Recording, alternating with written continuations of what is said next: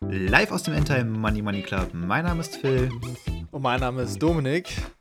Und ja, Philipp, äh, um die heutige Folge so ein bisschen einzuleiten, vielleicht mal so ein bisschen das Setting hier klären. Also stell dir einfach mal vor, kleines Häuschen in Koh Lanta in Thailand, direkt am Strand, gut klimatisiert. Du wachst auf, triffst dich mit deinen Freunden an der Strandbar, schlürfst einen Kokosshake und gehst ein bisschen schwimmen. Ähm, so stellen sich ja viele Leute die finanzielle Freiheit vor, beziehungsweise das ist das, das ultimative Endszenario, das man erreichen möchte. Ähm, zumindest wenn man gängigen Blogs oder Bloggern äh, Glauben schenkt. Und ja, in der heutigen Folge wollen wir uns ein bisschen einem sehr, sehr äh, polarisierenden Thema widmen, und zwar der finanziellen Freiheit. Hammer. Die Vorstellung gefällt mir auf jeden Fall ziemlich gut, wobei ich sagen muss, in München ist aktuell das Wetter auch ziemlich geil, aber halt noch nicht so gut wie in Thailand. Also, finanzielle Freiheit, äh, absolutes Buzzword, absolut ähm, ja, durchgelutscht in, in Medien, Blogs und so weiter. Aber trotzdem, ungeachtet dieser Tatsache, ich finde, es ist ein Konzept, mit dem man sich beschäftigen sollte. Also ich verstehe Freiheit bei mir immer so, es ist so ein bisschen der Ausbruch aus diesem finanziellen Hamsterrad, sprich arbeiten gehen ist eigentlich nur noch, ja, irgendwie die Kür, Pflicht äh, ist eigentlich schon getan, Geld kommt so oder so rein, man muss wenig tun. Diese Definition ist so ein bisschen weitläufig äh, bekannt. Also man ist nicht unbedingt darauf angewiesen, arbeiten gehen zu müssen. Ähm, Geld kommt rein, ohne dass man groß was tun muss. Ich persönlich muss das so ein bisschen abwandeln. Es ist ja auch ein individuelles Thema, muss ich sagen. Ähm, für mich ist es eher so, im Kern, äh, ja, man hat eben nicht mehr die Abhängigkeit zum klassischen 9 to 5, man ist nicht darauf angewiesen, einen bestimmten Job machen zu müssen.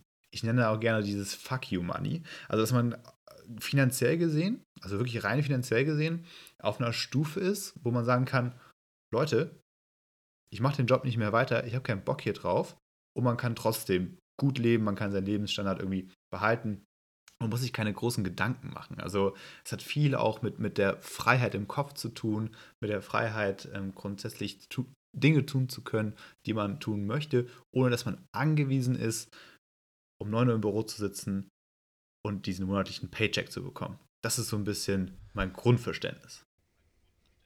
Ja, genau.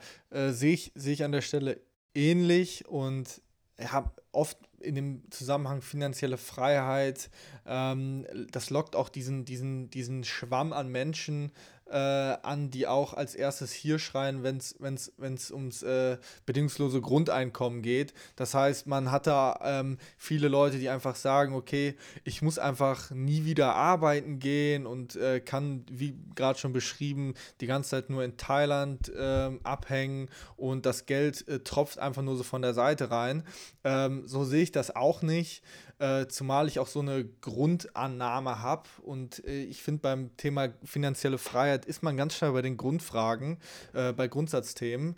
Und da bin ich der Meinung, Menschen wollen produktiv sein. Also der Mensch ist grundsätzlich nicht dafür geschaffen, über längere Zeit unproduktiv zu sein, beziehungsweise irgendwie nichts zu machen und nur auf der faulen Haut rumzuliegen. Ich habe das äh, persönlich äh, so ein bisschen erlebt. Ich war eine längere Zeit in Brasilien, über mehrere Monate, und da hat man ähm, den Kopf wirklich komplett auf Leerlauf gestellt und da habe ich nach kürzester Zeit gemerkt, okay, du musst jetzt irgendwas machen, du willst wieder was machen, du willst produktiv sein. Und ähm, das, ich, ich bin der Meinung, das ist das Mindset, was die meisten Menschen haben. Und ähm, dann stellt sich natürlich immer die Frage, okay, du, du, also man möchte produktiv sein, man möchte was machen, was macht man? Und dann fängt es natürlich an, kritisch zu werden, wenn Leute natürlich in einem Job sind, in einem 9-to-5-Job, der sie einfach ähm, irgendwie grundsätzlich happy macht und sie dann sagen, okay, ich arbeite auf diese finanzielle Freiheit hin, habe mir da meinen Sparrechner äh, mal kurz konfiguriert und wenn ich die nächsten 45 Jahre äh, jedes Jahr 1000, äh, jeden Monat 1000 Euro zur Seite schaffe, dann bin ich in 30 Jahren, 40 Jahren finanziell frei und dann kann ich das machen, worauf ich mich immer gefreut habe und das ist natürlich auch so eine kleine Falle an der Stelle.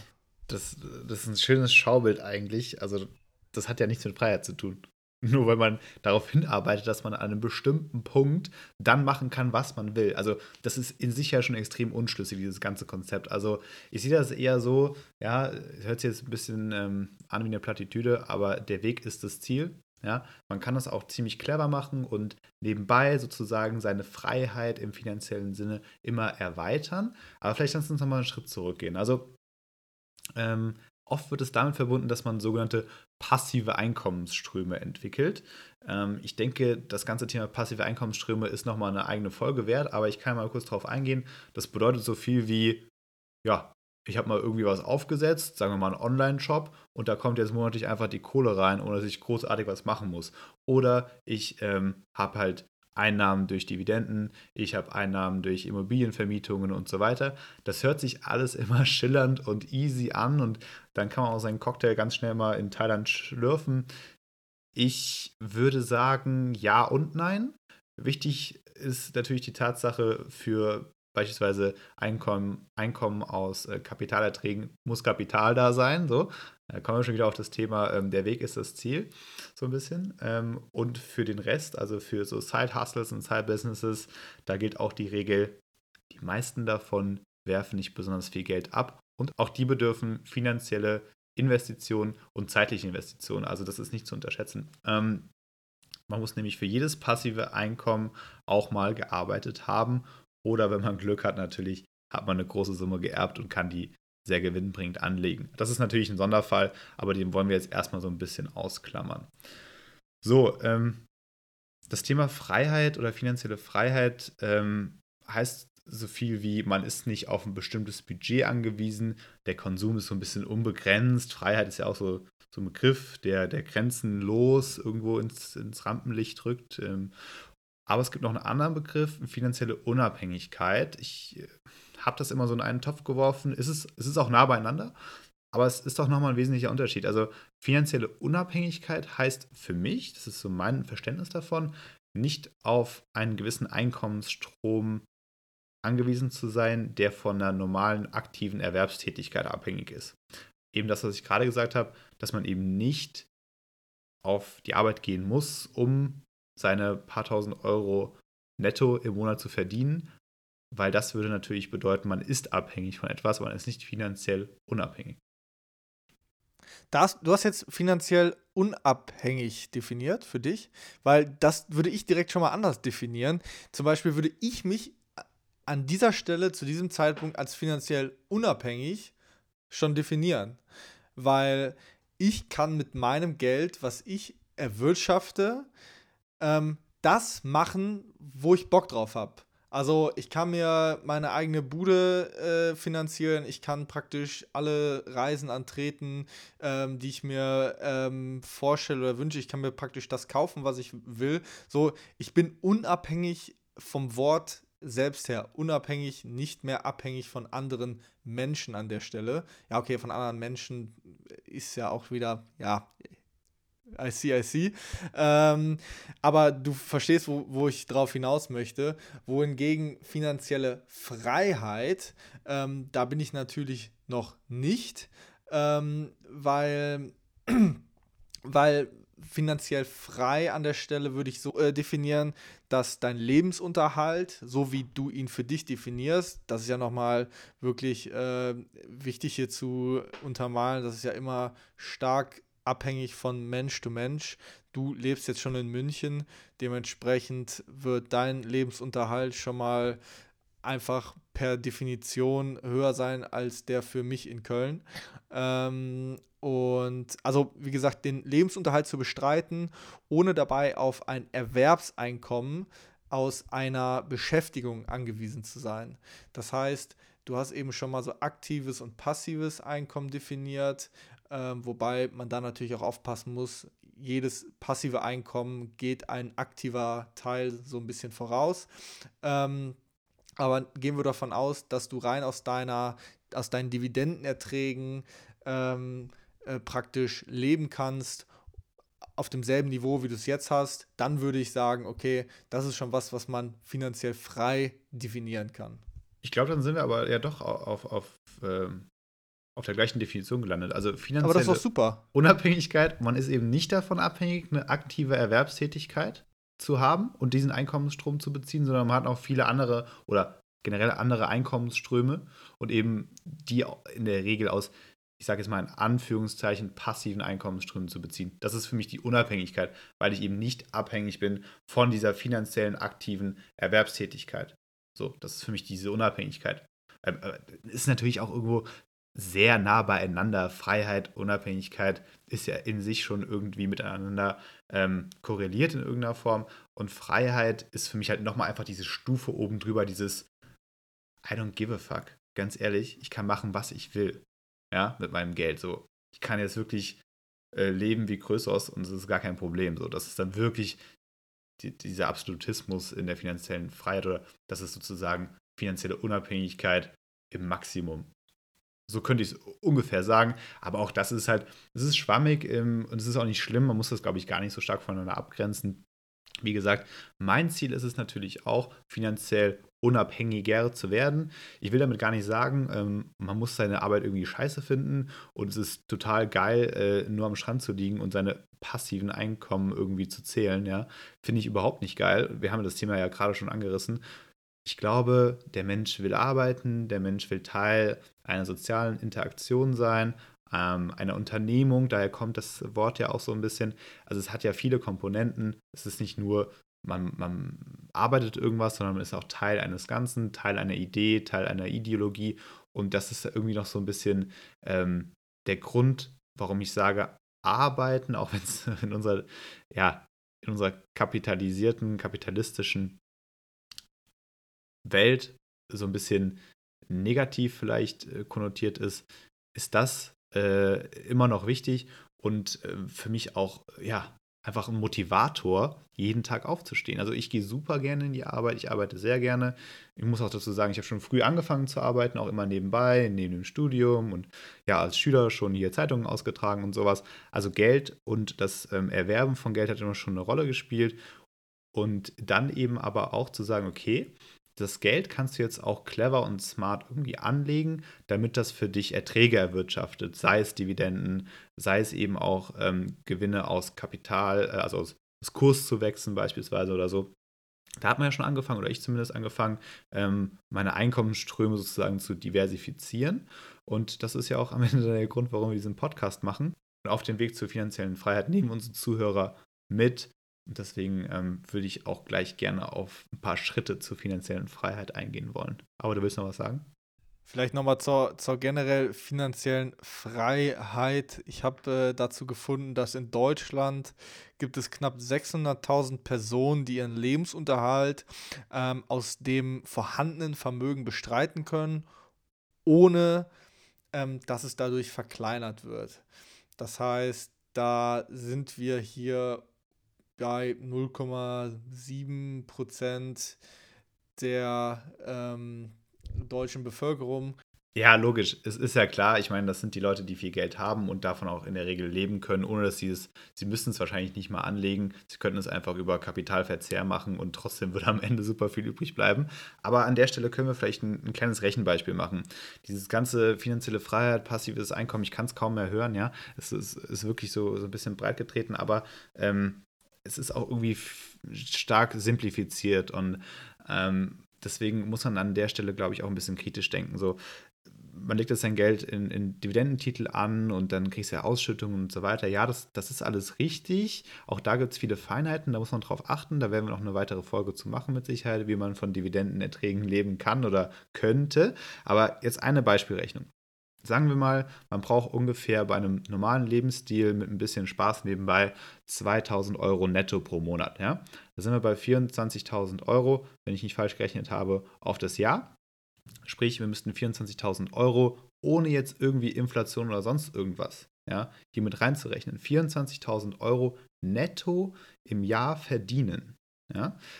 Das heißt, ähm, das ist schon richtig viel Geld. Äh, das über Dividenden zu, zu generieren, ist echt nicht einfach. Gehen wir mal davon aus, man würde äh, Netto-Dividende 4% erhalten, also schon nach Abzug der Kapitalertragssteuer, äh, der Kirchensteuer und dem Soli. Ja? Das ist schon ähm, sehr, äh, ja, positiv gerechnet. Ähm, und ich mache hier nebenbei mal die Rechnung.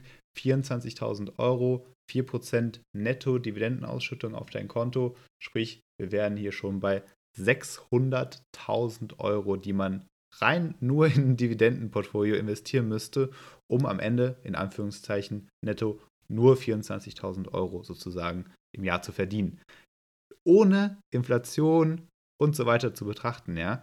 Das ist, das ist nicht so einfach. Klar, man kommt bestimmt irgendwann in seinem Leben in den Genuss, mal sechsstellig zu sein, wenn man sich ähm, auf diese Ziele konzentriert, da bin ich mir sicher. Aber 600.000 Euro zu haben, die man rein in Dividendentitel investieren kann, die dann auch noch kontinuierlich ausschütten, das ist nicht einfach. Das ist nicht einfach. Nee, das ist richtig. Ich hatte eine ähnliche, Voll äh, ähnliche Rechnung hier äh, vorbereitet und das kam auf das äh, gleiche Ergebnis natürlich raus, dass wenn man das so sehr eindimensional sieht und sagt, okay, ich habe Summe X 1000 Euro, die ich ähm, irgendwie jetzt anlegen möchte und ähm, rechne mit meinen klassischen 4% äh, Dividendenausschüttungen im Jahr. Das eine Jahr ist es 5, das andere Jahr 3. Da hast du dir und hier und da nochmal ein paar äh, Kurserträge. Aber da musst du schon verdammt lange ackern, um auf ein Niveau zu kommen, wo du Auszahlungen machen kannst, ähm, dass du auf selbe Niveau wieder, also selbe Ertragsniveau ähm, irgendwie hinkommst. Dementsprechend stellt sich mir die Frage, okay Philipp, das heißt, der Weg scheint relativ steinig zu sein. Nichtsdestotrotz funktioniert er, ähm, aber was könnte man denn machen, um, um, um da so einen kleinen Shortcut zu nehmen, um da vielleicht schneller ans Ziel zu kommen? Shortcuts gibt es hier nicht. Also da muss man schon wirklich sich auch mit der Thematik ein bisschen beschäftigen. Ich würde trotzdem gerne auf die Schritte eingehen, die man so meiner Meinung nach ähm, beachten sollte, wenn man sich auf diesen Weg der finanziellen Freiheit oder Unabhängigkeit begeben möchte. So, das ganze Thema ist sehr individuell. Es hängt natürlich davon ab, wie gut man auch ähm, im Elternhaus ähm, und der finanziellen Lage halt irgendwie betucht ist. Das, das ist alles klar. Ich glaube, das wissen wir alle.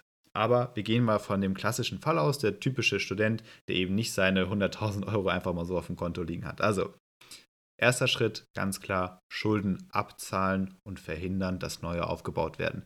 Wir haben das damals, glaube ich, schon mal in der Three-Bucket-Folge von Tony Robbins besprochen. Das ist für mich auch weiterhin das A und O, dass man als allererstes seine Schulden abbaut. Das hat mehrere Gründe. Zum einen natürlich ähm, die Belastung über die Zinsen die man zurückzuzahlen hat, äh, sind in der Regel ziemlich hoch.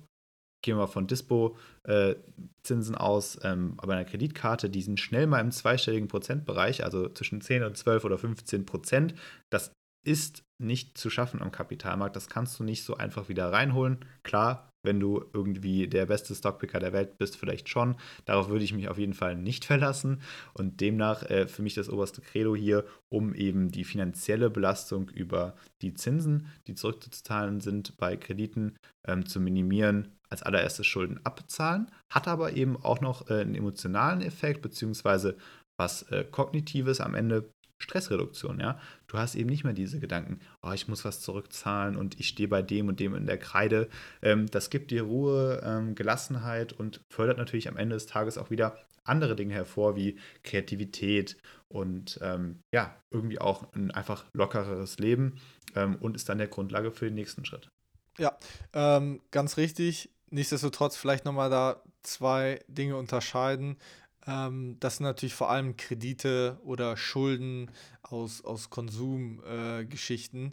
Äh, ähm, und wenn man natürlich da Konsumschulden hat, ist man an der Stelle das genaue Gegenteil von dem, was man hier erreichen möchte, weil dann ist man komplett finanziell unabhängig und praktisch gefangen und in der Klemme abhängig des, äh, ja, in der Abhängigkeit des, des Kreditinstitutes oder des, äh, äh, der leihenden äh, Institution. Und deswegen stimme ich hier da voll und ganz zu. Ähm, Step 1, Schulden, die keinen Ertrag in der Zukunft erwirtschaften können, abbauen, reduzieren, auf Null bringen und von da aus, äh, da kann man weiterreiten.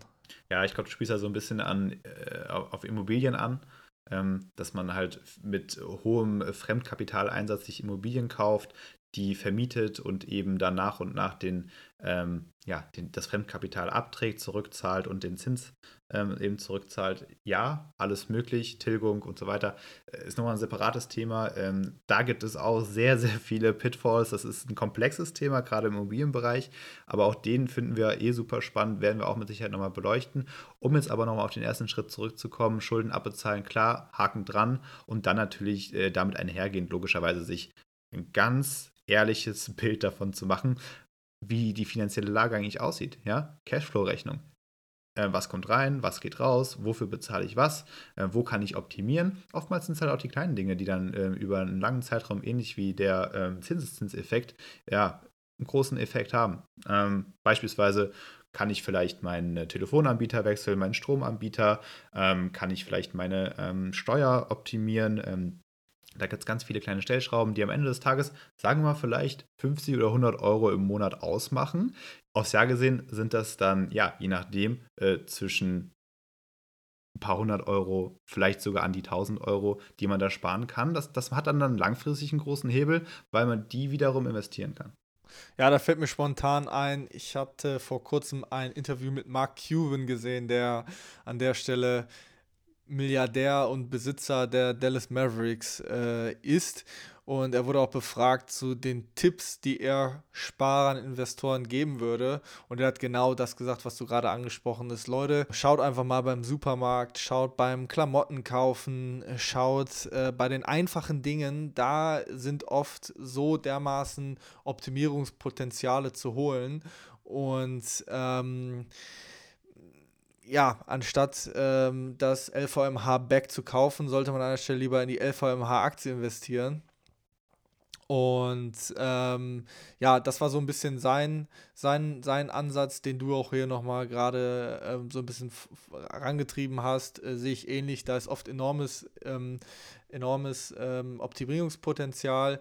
Ich habe da so ein bisschen zwei Herzen in meiner Brust. Auf der einen Seite, man kennt ja die, auch diese Frugalistenbewegung, die wirklich da ähm, die ultimativ minimalistische Schiene fahren, fast schon ähm, Konsum ähm, verteufeln und sagen, ey, wir machen das hier komplett lean, ohne ähm, und äh, sparen jeden Cent. Ähm, ich muss ganz ehrlich sagen, ich bin da eher so auf der Seite, man sollte dann bewusst konsumieren und sich dann doch ab und zu mal was gönnen. Ähm, das macht ja nun mal auch Spaß. Nichtsdestotrotz ähm, dann lieber Sachen, die dann lange halten, die man sich wirklich wünscht und äh, den Konsum da öfters mal hinterfragen, weil da kann man natürlich, wenn man, man überlegt immer so viel, wie kann ich mein, ähm, wie kann ich mein, mein, mein Einkommen erhöhen, aber man kann sein Einkommen bzw. sein Nettovermögen auch einfach erhöhen, indem man seine Kosten irgendwie so ein bisschen einfach kürzt. Das heißt, ähm, wenn man bei steigendem Lohn und steigenden Erträgen es managt, seine Kosten gleichbleibend stabil zu halten, dann macht man, glaube ich, schon mal einen großen Schritt und ein Fehler, den man, glaube ich, äh, zu vermeiden äh, versucht, ist bei steigenden Erträgen, bei steigendem Lohn, sei es aktiv oder passiv, die Fixkosten ähm, ähm, proportional mit ansteigen zu lassen. Ich denke mal, da ist äh, für viele Leute Optimierungspotenzial, die Fixkosten an der Stelle einfach ähm, ähm stabil äh, niedrig zu halten. Ja, genau. Hast ja nichts davon, wenn deine Einnahmen steigen, aber deine Ausgaben auch im, im gleichen Maße. Also netto bleibt dann eben genauso viel übrig. Oder oftmals ist es natürlich auch so, man äh, fängt irgendwie an zu arbeiten und dann hat man in den äh, ersten Jahren vielleicht noch nicht das große Gehalt, dann kommen nach ein paar Jahren deutliche Gehaltssprünge und dann steigen aus auf einmal die Ausgaben ins Unermessliche und am Ende hast du doch weniger netto übrig, als du vorher hattest. Also ich glaube, das Stichwort äh, bewusster Konsum hier ganz klar äh, sehe ich auch so wie du. Ähm, aber ganz ehrlich, wie viele Leute wissen überhaupt, äh, was sie für Ausgaben haben? Ja, viele denken das zu wissen, ja, also die Einnahmen, die wissen sie so ungefähr, weil in der Regel die Leute halt einen Einkommensstrom haben und das ist eben das ähm, Einkommen aus, aus der aktiven Erwerbstätigkeit. Hm, da weißt du, wie viel netto auf dem Konto ist, aber wie viel gibst du wirklich aus? Ja, gerade die variablen Kosten, na, gar nicht so einfach. Ich bin ja jetzt auch nicht so, dass ich da alles tracke, das ist überhaupt nicht mein Ding, aber ich weiß genau am Ende des Tages, wie viel, äh, wie hoch meine Sparrate ist. Ja? So, jetzt haben wir genug über den Schritt 1 gesprochen. Äh, Schritt 2 ist natürlich die Sicherheitsrücklage bilden. Ich glaube, das muss man nicht großartig erklären. Daumenregel, drei bis äh, sechs Monate Nettogehalt ungefähr so auf der hohen Kante haben, bringt dir natürlich auch wieder mal deutlich weniger Alltagsstress, deutlich weniger ähm, Stress im finanziellen Sinne. So von daher, das kann ich jedem nur ähm, ja, hier an die Hand geben. Im dritten Schritt ist natürlich, das ist irgendwie ein bisschen unsexy, die Altersvorsorge. Die gehört irgendwie dazu, gerade wenn wir eben nicht so genau wissen, wie sich unsere Rente entwickelt und was für Bezüge wir haben werden in der Rente, gehört die Altersvorsorge dazu. Und das kann man sich natürlich in anderen Folgen von uns nochmal anhören. ETF, äh, Wertpapier, Sparpläne, sowas wie betriebliche Altersvorsorge und das alles natürlich entlang deiner individuellen Risikoneigung ausrichten. Und da komme ich auch schon zum nächsten Punkt, die Diversifikation ähm, im grundsätzlichen Sinne. Also wo ähm, allok allokiere ich hier mein Geld, in welche Buckets ähm, allokiere ich mein Geld und eben auch, äh, welche Anlageklassen sind so die richtigen für mich. Als nächsten Schritt sehe ich dann ganz klar die Diversifikation der Einkommensströme. Das ist ähm, wirklich nochmal eine eigene Folge wert. Ich sag mal so, man sollte anfangen, früh sich mit dem Thema zu beschäftigen, weil man eben durch Kapitalerträge und so weiter einen recht simplen, ähm, sage ich mal, Einkommensstrom generieren kann über Dividenden oder, oder ähnliches oder eben Kursgewinne am Aktienmarkt. Ähm, ich bin da ein großer Fan von, sich damit früh zu beschäftigen, auch gerade wenn man vielleicht anfängt zu arbeiten, dass man direkt mal einen Teil des Nettoeinkommens fix zur Seite legt und vielleicht auch direkt investiert. Hm, und da hätte man schon den ersten Einkommensstrom in gewisser Art und Weise. Außerdem natürlich Nebenerwerbstätigkeiten, irgendwie Online-Kurse anbieten, ähm, das sind natürlich Sachen, die kann man machen, kann ein Buch schreiben, versuchen das rauszubringen. Das ist sehr individuell und ich habe auch gar keine Lust jetzt hier groß auszuführen, was man alles so passiv in Anführungszeichen großartig machen kann, ähm, weil das ganze Thema passive Einkommensströme ist eher aus meiner Sicht so eine Art Mythos und äh, demnach auch äh, ja, nicht so ganz einfach mal abgefrühstückt. Ähm, ja, und dann eigentlich kommen wir schon fast zum, doch, zum letzten Schritt. Äh, wie kann man das Ganze skalieren? Grundsätzlich geht es für mich hier um so eine Art Mindset-Shift. Ähm, wenn eine neue Aufgabe in deinem Leben ansteht, die am Anfang erstmal unmöglich erscheint, wie beispielsweise, ich will mal 600.000 Euro in Dividendentitel investiert haben, damit ich X herauskriege am Ende des Tages als Einkommensstrom, dann setze dieses Ziel und setze dieses Ziel auch größer, als du dir gerade vorstellen kannst. Ähm, ich habe das für mich gemacht, es hat für mich funktioniert und das hört sich jetzt ein bisschen spirituell an, aber ich glaube einfach, dass dein Unterbewusstsein sehr, sehr aktiv an Lösungen für dieses Problem sucht und eben, ja, du musst irgendwo auch Risiken eingehen, um am Ende des Tages finanziell freier zu werden. Also das kommt jetzt nicht von neben von, von, von Nichtstun, diese finanzielle Freiheit oder Unabhängigkeit. Da ist viel Aktivität gefordert und ihr macht gerade schon den ersten richtigen Schritt. Ihr hört diesen Podcast. Äh, wir versuchen euch ja ein paar Tipps und äh, Tricks hier an die Hand zu geben und ich denke, das ist wichtig. Natürlich äh, ist sowas wie Unternehmen gründen nebenbei auch äh, ein Thema, was, glaube ich, viele Leute interessiert. Und da trägt das Thema Skalierbarkeit halt nochmal einen ganz anderen Wert, ein ganz anderes Gewicht, hm, wenn man eben, sag ich mal, ein Digitalbusiness aufbaut, was man dann wirklich in dem Sinne gut skalieren kann, ohne große Grenzkosten.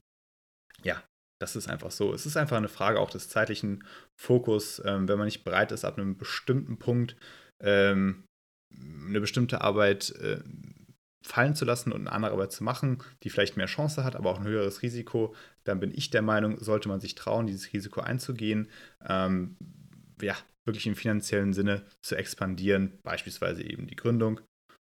Abschließend, was bringt dir das Ganze eigentlich? Meiner Meinung nach deutlich weniger Stress. Das Thema Unabhängigkeit an sich ist schon ein Vorteil hierbei. Flexibilität, ja, Freiheit im Denken, Kreativität und ja, man, man wacht nicht morgens auf und denkt, ah, ich muss jetzt diese eine Sache tun, um das Geld zu verdienen, sondern ich kann eigentlich machen, was ich will, auch wenn mir meine Arbeit Spaß macht. Ja, Philipp, ich habe dich jetzt einfach mal reden lassen. Du warst so schön im Flow und ich finde, du hast das auch äh, super gut umrissen.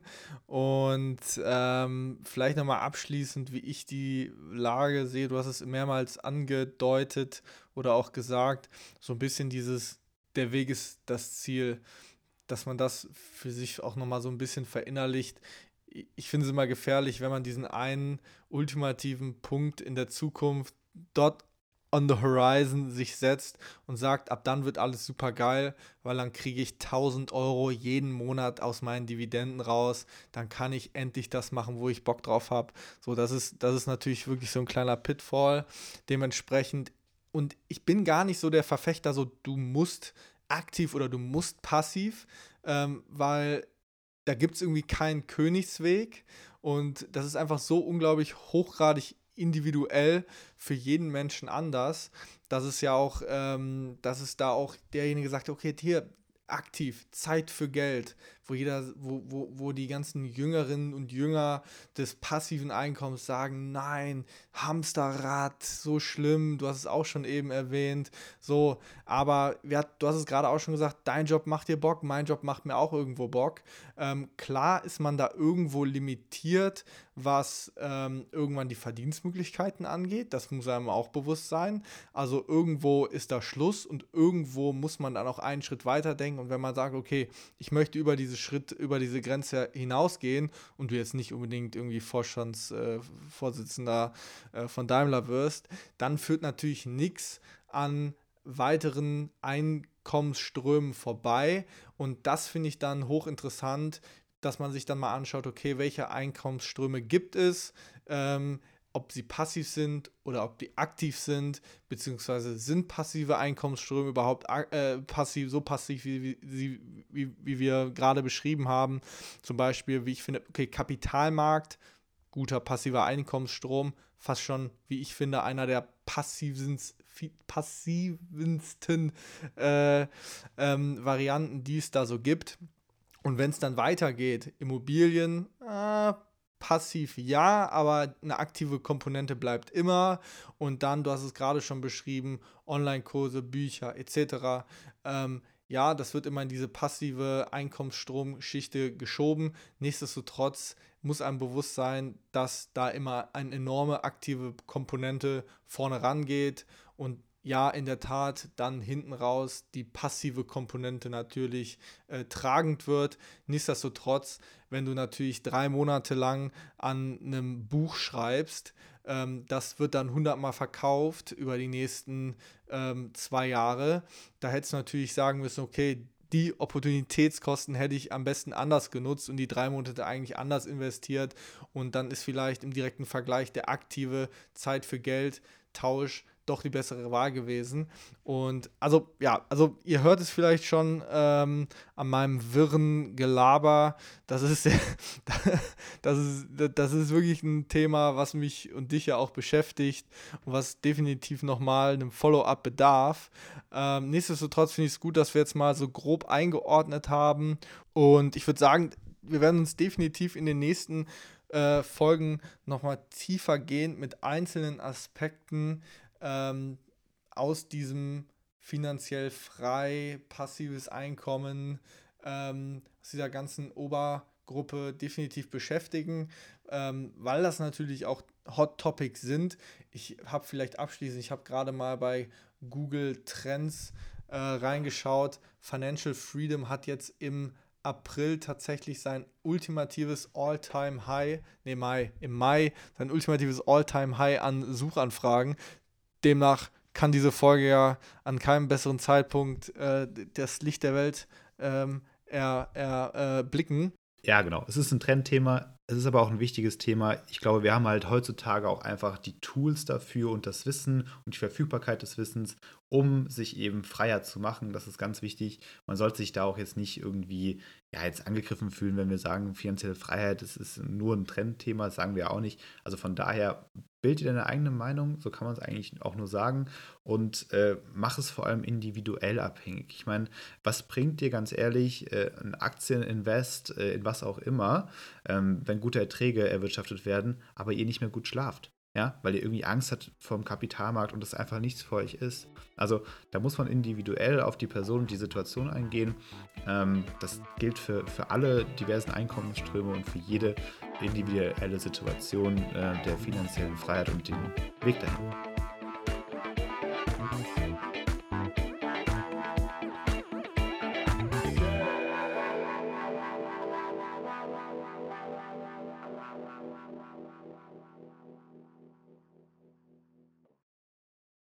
Disclaimer und Haftungsausschluss.